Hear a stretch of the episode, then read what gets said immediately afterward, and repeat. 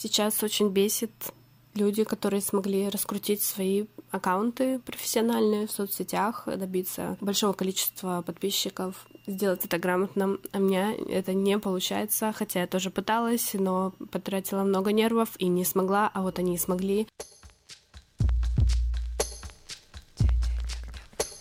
Бесит, когда ты старпер. Когда ты стартапер, старпер. Это ты бесит. Чувствую боль в твоем голосе, Алексей. Привет! С вами подкаст «Но вы держитесь» и мы, Света Шедина и... Алексей Иванов. Расскажешь про что наш подкаст, Лёш? А, наш подкаст про то, как людей что-то бесит, причем настолько, что они отправляют нам эти бесики прямо на короткий номер, без смс, и мы их слушаем, офигеваем вместе с теми, кто их присылает, а потом обсуждаем. Таким образом мы как бы обнаруживаем, что же беспокоит, так сказать, наших сограждан, какой у нас пульс времени, держим ручку на пульсе, так сказать. Последние несколько эпизодов а, мы прям обнаружили очень интересный наплыв таких тем, которые нам очень откликались.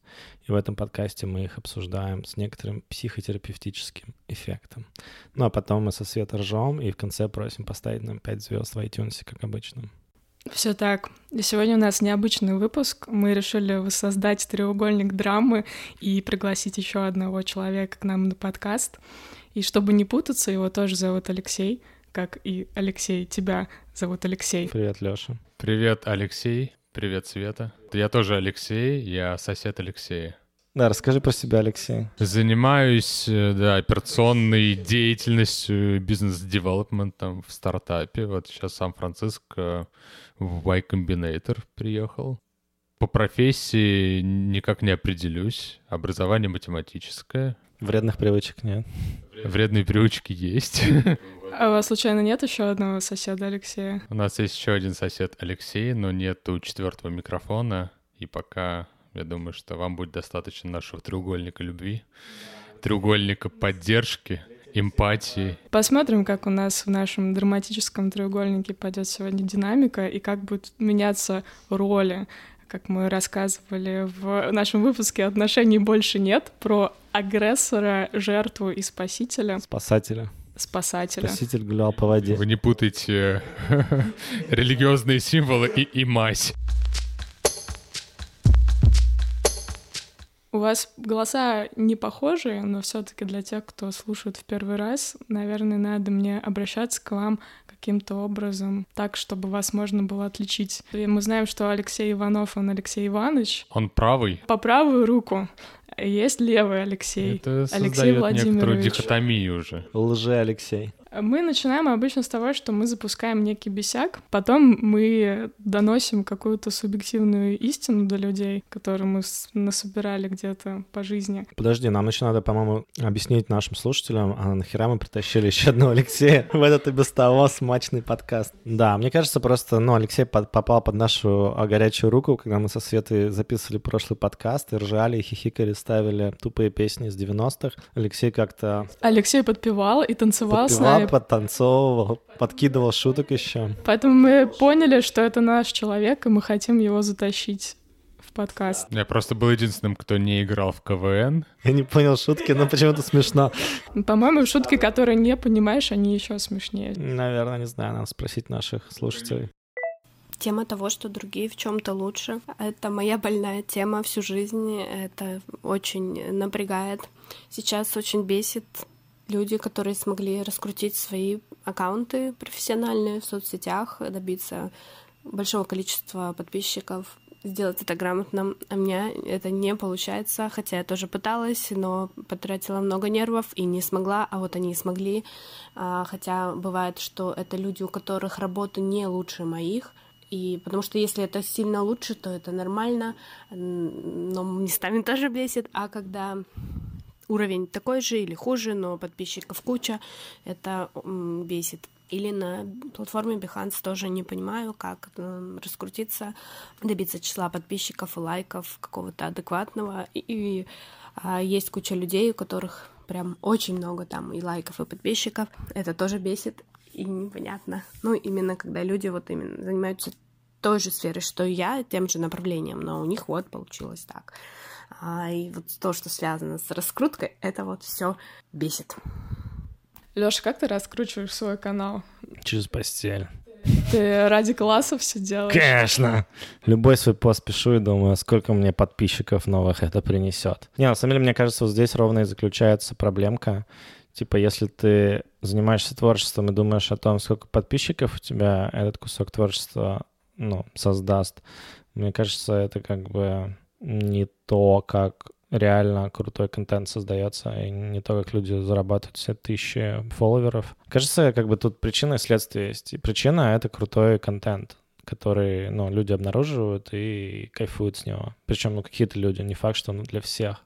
Но ведь не факт, что раскручивается она ради творчества. Возможно, действительно хочется закрыть такой гештальт, там, 10, 20, 40 тысяч подписчиков. И у меня была подруга, которая раскручивала себе свой Инстаграм просто для вот этой цифры волшебной, которую она увидела и почувствовала себя хорошо. Потом она обнаружила, что у соседнего аккаунта в 4 раза больше и не чувствовала себя хорошо больше. Ну и, возможно, она поняла, что для нее это неинтересно дальше. Ну, как непонятно, зачем это делать, типа ты всегда будешь проигрывать другим. Такая пессимерка, какого размера у меня аккаунт, и почему у Васи больше, длиннее и мощнее. Хотя на самом деле какая разница? Как бы наслаждайся сексом, ой, в смысле творчеством, и как бы там пусть подписчики как-то к тебе там ну, подписываются, если хотят. Не хотят, пусть отписываются.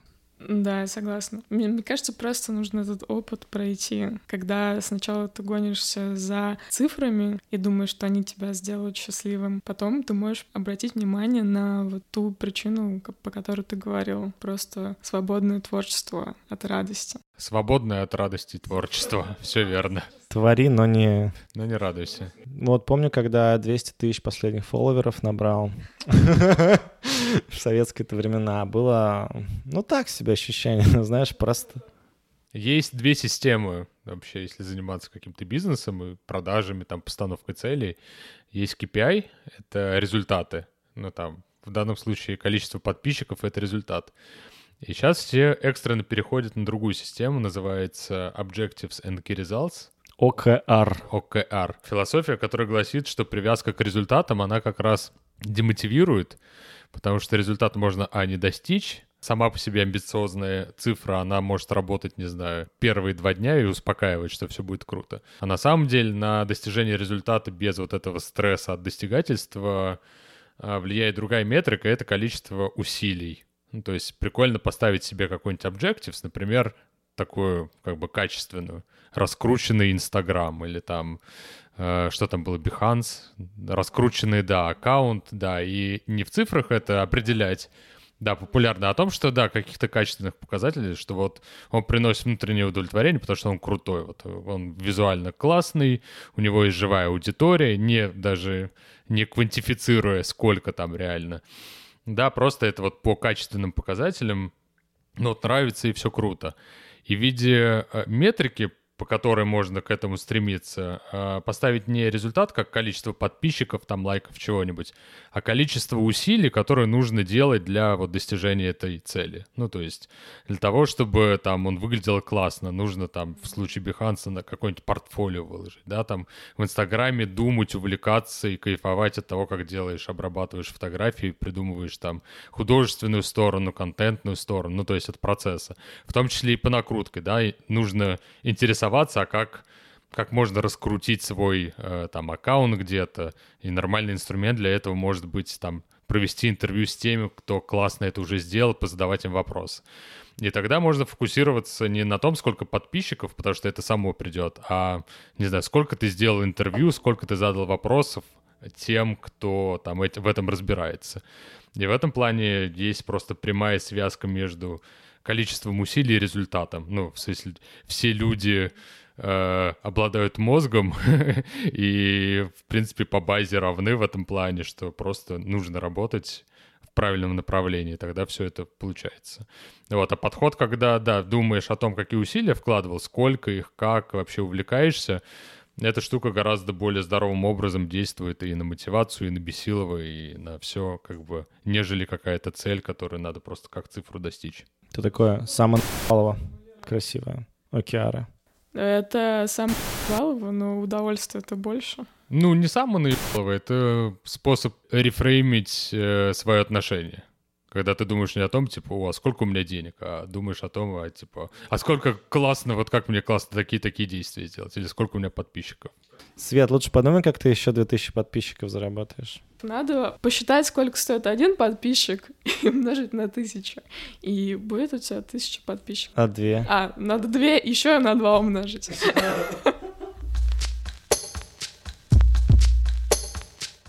Так, не ржать, друзья. Мы ждем ваши бесяки в нашем бесяк-боте. Скидывайте свои лучшие истерики прямо на короткий бесяк номер. А, но вы держитесь бота. Держитесь нижнее подчеркивание бот. В Телеграме. И там анонимно и совершенно бесплатно а, мы примем вас такими, какие вы есть, потому что никто это бесплатно уже не делает. Психотерапевты стали дорогие суки. А на Exotic Dance 20 долларов стоит пойти, кстати. Очень дорого. Но мы как раз на прошлом подкасте с тобой говорили, что не обязательно ходить к психотерапевту, а можно создать такой круг поддержки, из бесплатных друзей, которые... Бесплатных друзей? Моя меркантильная Светлана. Слушайте, у нас тут так получилось, что я недавно замутил комьюнити на основе своего телеграм-канала Пончик News. Там 900 бесплатных друзей, простите за выражение, которые друг друга поддерживают. И я, кстати, вот сегодня читал переписку, там кто-то спрашивает, как мне сбросить вес, и мы все такие, да ты и так нормальный, классный. По аватарке. Там, да, типа сперва тебе советуют как бы исключить сахар, там, глюкозу, там. Так нормально или стоит что-то исключить? Тут надо определиться как-то. А люди такие потом, ты, может быть, просто принять себя как ты есть. Ну, вот это все. Ну, потому что это вот такое явление двойных сигналов, которое приводит к шизофрении и отставанию у детей когда, когда у тебя родители, например, дают двойные сигналы. Я вижу, Леш, я вижу по тебе. Подписывайтесь вообще в сообщество Пончика.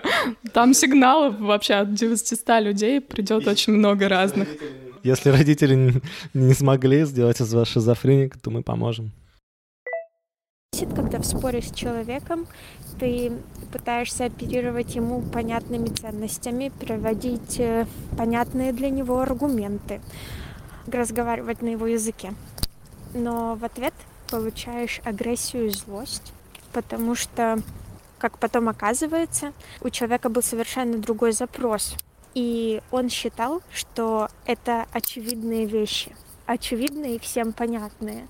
Но это не так я не могу залезть ему в голову и прочитать это как-то. Если бы он озвучил эти правила изначально, конфликта можно было бы избежать. Но почему-то люди думают, что какие-то установки являются общими и всем понятными, хотя это совершенно не так. Нужно озвучивать правила игры и тогда по ним играть, а не играть в молчанку и думать, что все считают точно так же, как ты. Слушай, ну зачем спорить с мудаками? Не надо спорить с мудаками. По возможности избегайте этого. Сколько бы ты ни доказывал, что ты не жираф мудаку, мудак скажет, ты жираф. А еще в процессе можно понять, что это ты мудак иногда. И извиниться тактично. Со мной такое бывало два раза. Ты тот самый мудак. Да. Или мудак кто-то третий. Всегда может оказаться, и возвращаясь к причине, почему я тут, в принципе, Поэтому мы проводим кастинг на подкастинг, чтобы убедиться, что человек не мудак. понимает нас. Но Алексей прошел кастинг, кстати говоря. Мы поставили большой черный диван, как подобает в комнате, и час интервьюировали Алексея на предмет того, что он смешной. Была поговорка в Рике и Морти. Великом. Великом, да. Don't blame a player, blame the game. О, это глубоко. Глубоко. Глубоко. глубоко. Справка по переводу фразы «Не вини игрока, вини игру». Понятно, что понятие мудака, особенно в конкретной ситуации, оно привязано к твоей системе ценностей мировосприятия. То есть он мудак, потому что он в твоей системе ценностей мудак, тебя не понимает, у вас какой-то нестыкон. А в своей, очевидно, никто не, не считает себя мудаком за редкими случаями э, бескомпромиссного кокетства. Или осознанки Повальной. Ну да, либо осознанка, но чаще всего это кокетство, да. Поэтому вопрос тут скорее такой про базовую эмпатию, насколько ты можешь допустить, что у другого человека может быть вообще перпендикулярная система, в которой он воспринимает мир. Привет, ребята, шлю вам свой бесяк. Бесит меня то, что меня бесят люди. Очень редко мне кто-то нравится, а дружить-то хочется, а общаться хочется на концерты всякие ходить, выставки, кино обсуждать. Но где их искать-то людей, которые меня не бесят, если они меня все бесят? Ну ладно, не все, но почти все. Вот вы, например, не бесите, но вы же меня не позовете с собой поболтать. Что делать?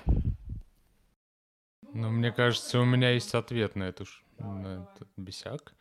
Надо подождать лет пять. А что будет после пяти лет, Алексей? Да все случится само. Все будет хорошо. Я понимаю, подождать 25, там 55. Слушайте, а мне вот тут хочется сказать, что если все бесят, ну не все, ну почти все. Но кто-то не бесит все-таки. Кто-то не бесит. Может быть, выписать, проранжировать и написать вот этим, которые не бесят, о том, что, ну, во-первых, они неплохие парни и девушки, раз не бесит уже. Во-вторых, может быть, с ними как-то, ну, пообщаться, вывести их навстречу. Не обязательно в лес вывозить на первую встречу. Просто поговорить, выпить чайку там, пивчика, аперольчика. В лес обычно на последнюю встречу привозят. Действительно. И как-то, ну, потихонечку так вот постепенно а, создать отношения глубокие. Можно еще практику благодарности делать. Поблагодарить? Ну да, с утра садишься, всех вспоминаешь, кто бесит особенно, и говоришь им спасибо, находишь, что хорошее в них есть. Но бесит это уже еще индикатор некой страсти. Что если бесит, значит нравится. Пьет, значит любит. Пьет, значит любит. Нет, если вообще тебе человек индифферентен, то нет никакой страсти. Если он бесит, значит, что-то в этом есть. Ну, как меня, например, бесят люди, которые делают очень классные подкасты. Или которые цыкают зубом так. Вот такие не бесят, потому что, возможно, я сама так не хочу делать. А для этого есть ген специальный. У тебя есть такой ген? Я вот, я, да, сдавал когда 23andMe, там они присылают результаты всяких интересных фактов. У меня повышена вероятность того, что я, вернее, принадлежу группе людей, которых бесит чавканье и вот такие звуки. Такие типа... Не, вообще бесилово бывает активное и пассивное. Пассивное это как? Пассивное, когда это честная бесяка, когда тебя бесит, и ты думаешь, просто можно это, чтобы прекратилось и все. А активное — это когда оно как бы прекратилось, и тебя все бесит. Пример, бесит все люди. Но очевидно, что если ты сидишь там в своей комнате, ни с кем не общаешься, тебя не могут бесить все люди, потому что у вас и взаимодействие минимально. Вот, и это такая бесилова, которая проактивная изнутри. Бесилова как бы пассивная — это когда все люди пришли к тебе, или ты к ним, и ты не можешь уйти, и при этом... У тебя бывает такое? Ну, в последнее время нет. Я же сказал, я пять лет подождал. Подростковая история, получается. Когда бесит все люди, конечно, подростковая. Ну, ты просто не справляешься со своими гормонами, и все, у тебя что-то это там внутри на уровне биохимии включается бесиловое, оно рационализирует через любые вообще э, события или там через любое взаимодействие с миром. Все меня не понимают, Свет. Весь мир против меня. Это правда, Лёш. А это коррелирует с низкой зарплатой обычно? Ну или отсутствием дохода? Пубертат, да. В целом люди в пубертате бедные, за редким исключением. Когда тебя все бесят, мне кажется, ну, тебе сложно деньги зарабатывать, потому что, ну, как ты взаимодействуешь с этим миром? Не обязательно. Вон в Америке президент такой и нормально зарабатывает. Возможно, это какая-то четвертая стадия эмоционального выгорания, когда тебе, в принципе, это все нравилось до какого-то момента, пока ты не устал до такой степени, что тебя бесят в принципе люди, бесишь ты сам, бесит твоя работа, хотя все начиналось от любви. Может быть, это следующий, следующий этап э, развития осознанности? Да-да-да, когда ты вначале приходишь в гармонию с собой, принимаешь все, что в тебе есть, потом пробиваешь еще одно донышко инсайтов, назовем это пятое, пробить пятое дно, вот, и после пятого дна ты понимаешь, что тебя на самом деле все бесит, ты вообще все ненавидишь, но это не имеет значения, ты принимаешь себе и просто на каком-то уровне бесишься, а на другом наблюдаешь за этим. То есть э, на четвертом уровне все есть любовь, а на пятом все есть бесяк. Не, на четвертом, на третьем все есть любовь, на четвертом просто все есть, а на пятом уже бесяк включается.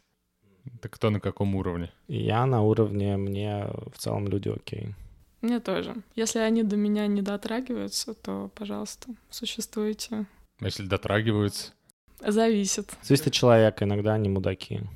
Их надо попросить этого не делать. Мне нравится, когда общение пропорциональное. То есть я два сообщения человеку, мне человек два сообщения. Я человека приобняла, он меня приобнял. Это взаимодействие с военкоматом представил такое. Тебе два сообщения. А у военкомата наоборот, он тебе шлет, шлет, шлет повестки. Ты ему не отвечаешь, а он тебе продолжает слать. Это начинает бесить, естественно. Пропорция меняется, если бы ты приходил к военкомату, было бы классно. В принципе, это нормальная стратегия развития армии, когда появляются эмпатичные военкоматы. Эмпатичные военкоматы? Ну, которые тебе помогают. С чат-ботами?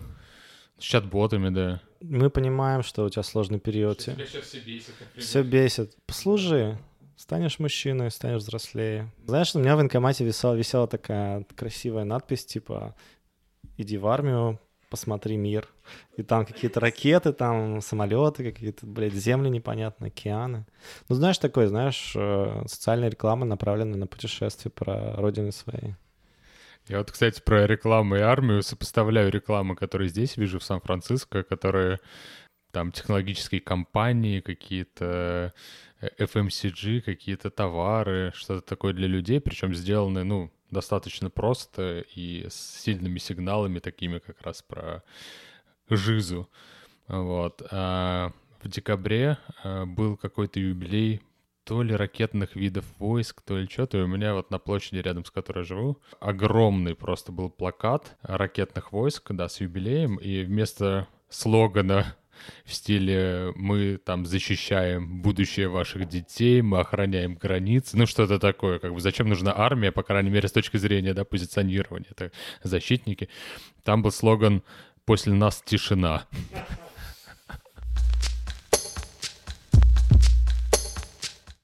Алексей, а что, ты бы сходил послужить на родину? А я был два раза на военных сборах. И первый раз просто были совершенно какие-то трэш-условия, ну, в плане, ну, прямо такая вот все, что э, анекдотичное, плохое и по какой-то обстановке нелепое, абсурдное, какое-то неряшливое можно придумать про армию, вот все было. У нас был еще э, общий барак, ну вот мы пиджаки э, из вуза и солдаты, ну, в не в перемешку, но на разных этажах, там, типа первый, второй.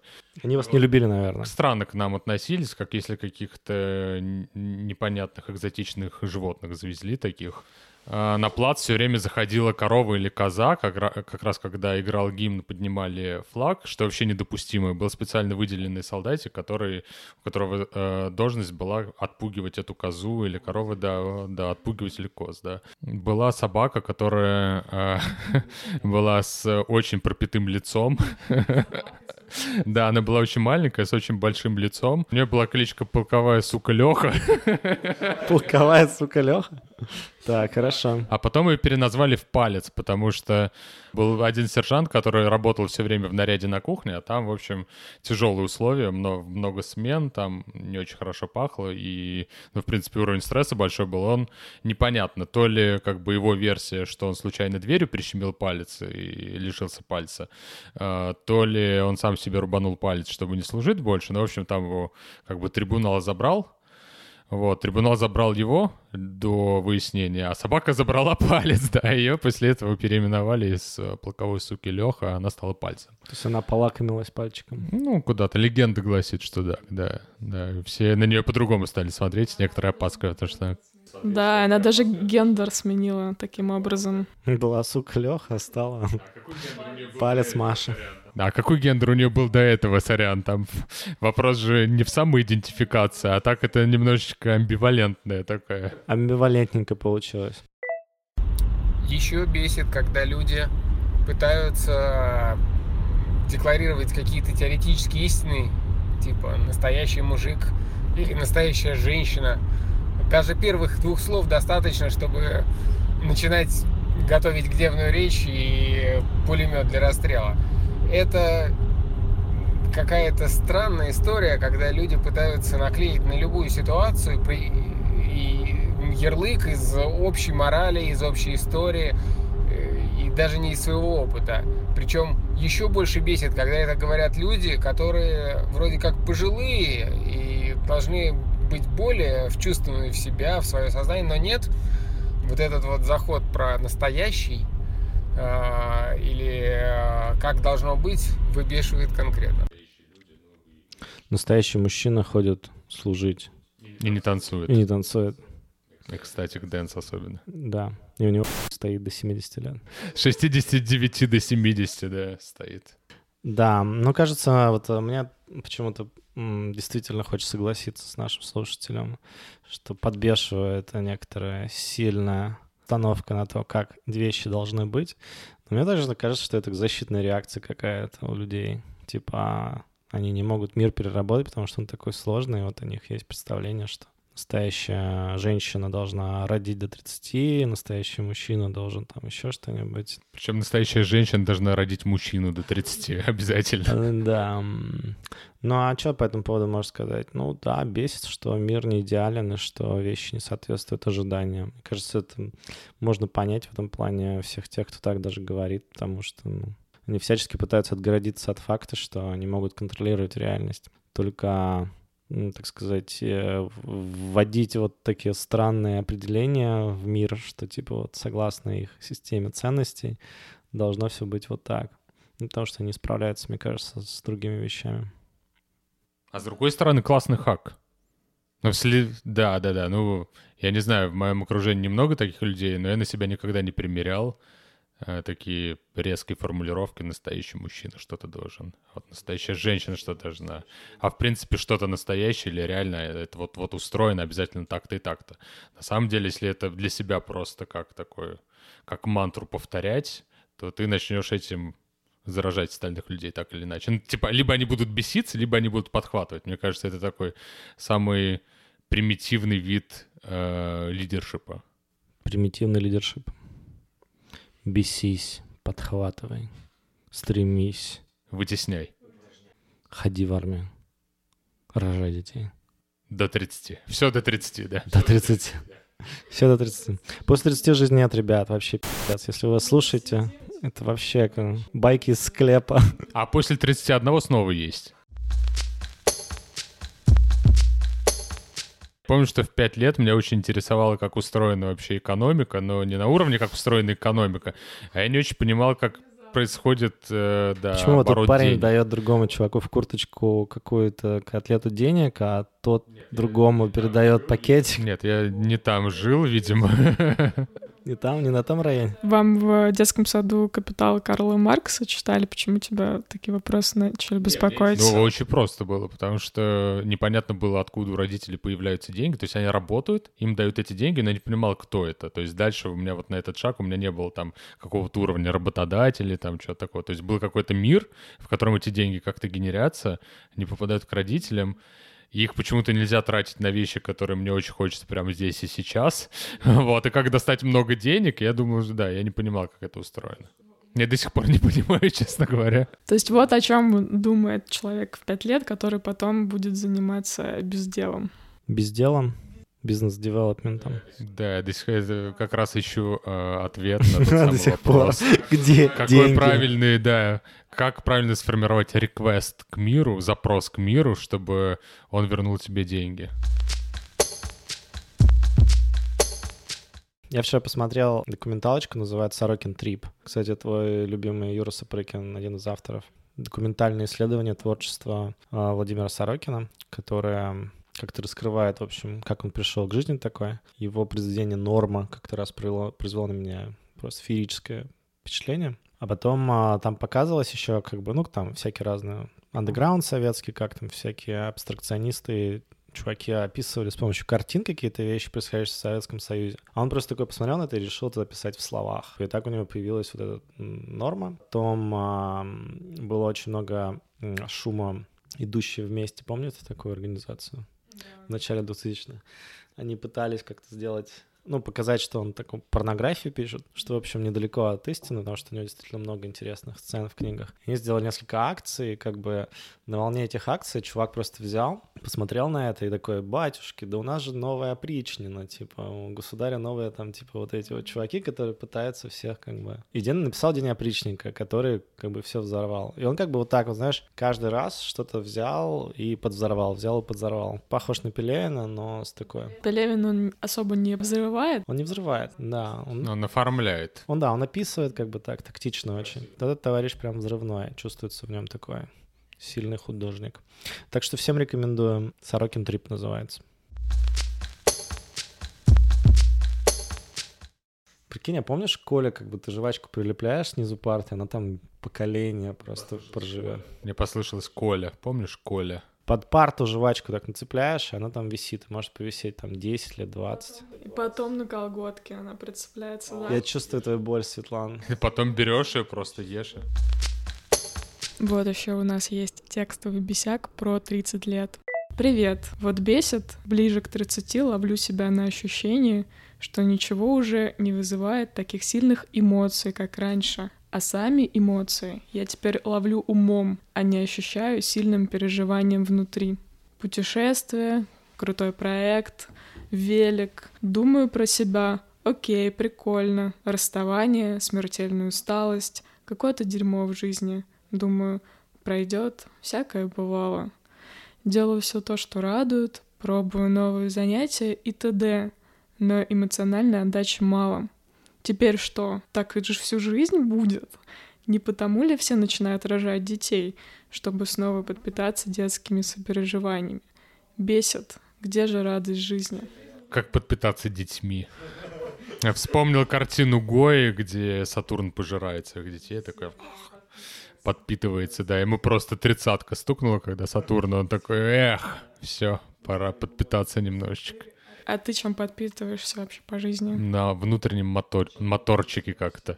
Ну, мы видели, что ты кофе делаешь э, с жирными сливками кокосовыми. Да, это насыщенные жиры, которые мне позволят жить Насыщенно. насыщеннее, ярче еще сколько-то времени. Свет Шедина, а чем подпитываешься ты? У меня нет ощущения взрослости. У меня такое ощущение, что вот с пяти лет, там, 10 лет, 15 лет, 20 лет, 25 лет я себя чувствую абсолютно так же. И даже когда мне было лет 16, я, ну, чувствовала, что у меня какая-то есть эволюционная программа, которую, как настоящая женщина, я должна выполнить и к 25 уже ее завершить. И сейчас, когда у меня никаких вот этих представлений об истине особо нет, я их переформулирую каждый раз, меня не давит возраст нисколько. Не давит? Нет. А ты просто инфантилизм. Ты превратилась обратно в ребенка, у тебя есть средства, чтобы обеспечивать это. Современное общество так устроено. Ну, в богатых странах обычно. Ты не досказал, в богатых странах у богатых людей. Ну, или у людей, которые достаточно зарабатывают. Да, ну, возможно, действительно мне есть возможность проявить капризы своего внутреннего ребенка, потому что потребности базовые у меня закрыты, и мне не нужно для себя становиться дополнительно родителем. Имеет место быть твоя гипотеза. Да, а вот когда у тебя single income, тогда тебе надо. Не до детства. Не до детства. Ну, мы, кстати, не ответили на тему, то, что мы же не про ответственность, и не про упущенное там время или еще что-то, а про эмоции, да. Ты же, будучи ребенком, можешь тоже ни хера не чувствовать. Абсолютно точно. Ну, в детстве, мне кажется, все такое настоящее, живое, там, ты испытываешь эмоцию, ты в нее веришь, а ты становишься взрослее, и ты там, типа, ну, параглайдинг — это должно быть круто, типа, окей, какие нейромедиаторы я сейчас буду вырабатывать? Окей, выработал, ну, нормально, полетал. То есть ты это слишком э, рационализируешь. Нет, называется редукционизм на самом деле, потому что ты берешь просто популярные статьи и думаешь, что узнаешь, как устроен твой мозг, хотя это как бы абсолютно не так. Такой выучил четыре вида нейромедиаторов 14.